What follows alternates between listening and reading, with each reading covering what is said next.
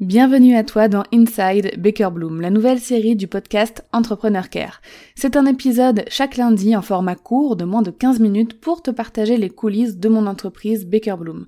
Tel un agent secret, prépare-toi à t'infiltrer dans les backstage de mon entreprise.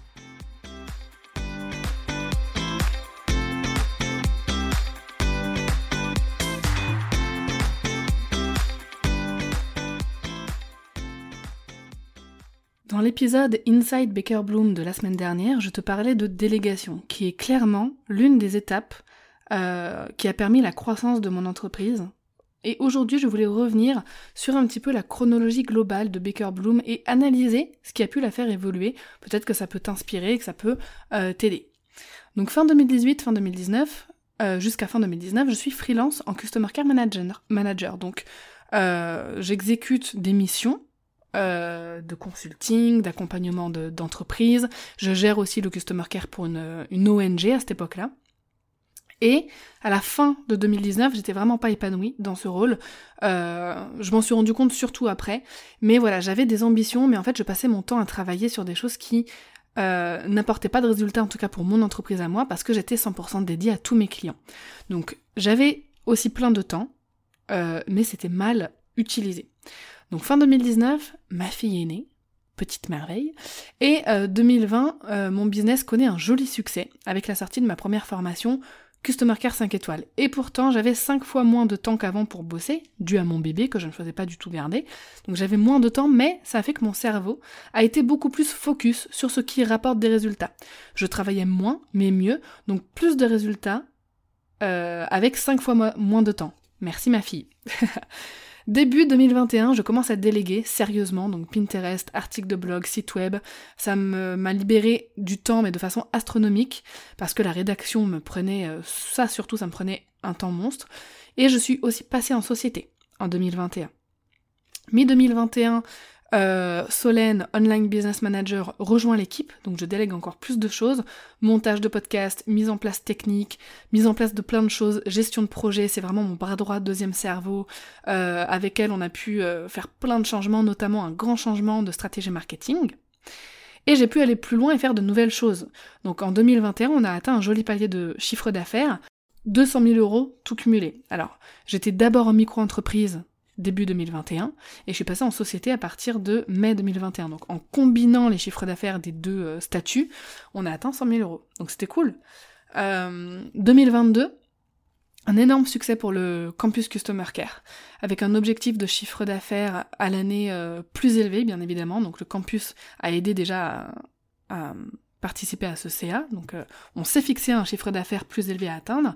On a délégué encore plus, notamment création de posts Instagram, euh, des ads euh, et, pas mal d'autres choses, une alternante aussi qui va certainement nous rejoindre à la rentrée 2022, ça c'est en cours.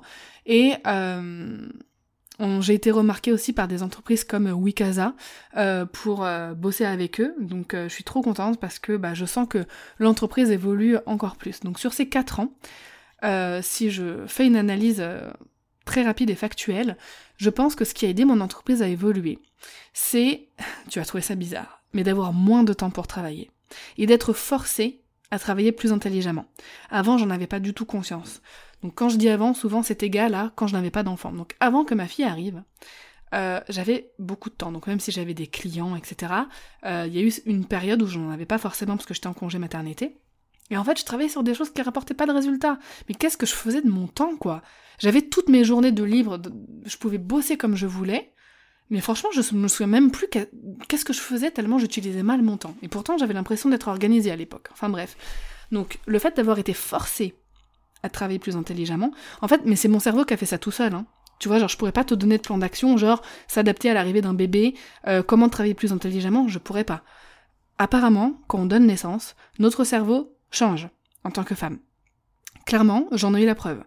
Euh, à partir du moment où ma fille est née, je n'ai plus du tout pensé pareil pour mon business. Je, trouve que mon cerveau a fait un, un bond incroyable en avant. Et en fait, je réfléchissais mieux, euh, je prenais de meilleures décisions pour mon entreprise, euh, je travaillais mieux, plus efficacement, avec moins de temps, bref, voilà. Encore une fois, merci ma fille. j'ai délégué plein de tâches, clairement, gros euh, bond en avant aussi dans l'évolution de mon entreprise. j'ai décidé de prendre une OBM, donc une Online Business Manager. Donc euh, ça aussi, ça a tout changé. Et je suis passée en société. Le passage en société, euh, ça aide beaucoup dans le bon d'une entreprise parce que on peut investir plus. Voilà, donc je t'en parlerai un petit peu plus précisément euh, dans un autre épisode, mais en gros voilà tout ce qui a permis les grosses étapes que je remarque qui ont permis à mon entreprise d'évoluer encore. Donc, ne pas me limiter aussi dans mes ambitions, je vais terminer par ça. Ce qui a permis aussi de faire évoluer mon entreprise, c'est que j'ai pas peur de mes idées. Je me fais confiance et je fais confiance à ce qui est prévu pour moi dans cette vie. Donc là, on part un peu dans la philosophie, mais c'est hyper important. J'ai pas peur de prendre des risques. Moi, je suis quelqu'un, euh, clairement, si je sais pas comment marche le, marche le parachute, je vais apprendre à l'ouvrir en sautant, comme on dit. Même si, en vrai, dans la vraie vie, je ne ferai jamais de parachute. Tu peux me proposer un million d'euros que je ne sauterai pas en parachute. J'ai peur dans l'avion, je j'ai pas le vertige, mais alors euh, être dans le vide comme ça, c'est hors de question pour moi. Tu peux me proposer tout l'argent que tu veux, je ne sauterai jamais en parachute. Voilà. Ça c'est dit. Si jamais dans quelques années tu me vois le faire, tu pourras revenir et me dire, Dorian, euh, tu te souviens de ce que tu disais il y a quelques années? Bref. Donc voilà. Je ne me suis jamais limitée dans mes ambitions.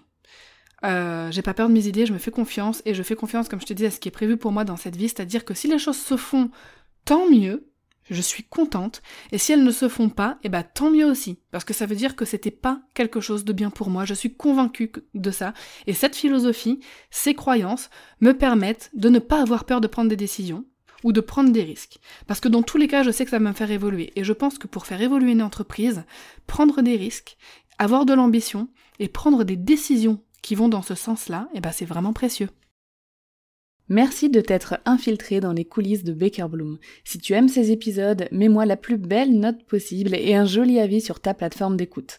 À lundi prochain pour un nouvel épisode d'Inside Baker Bloom.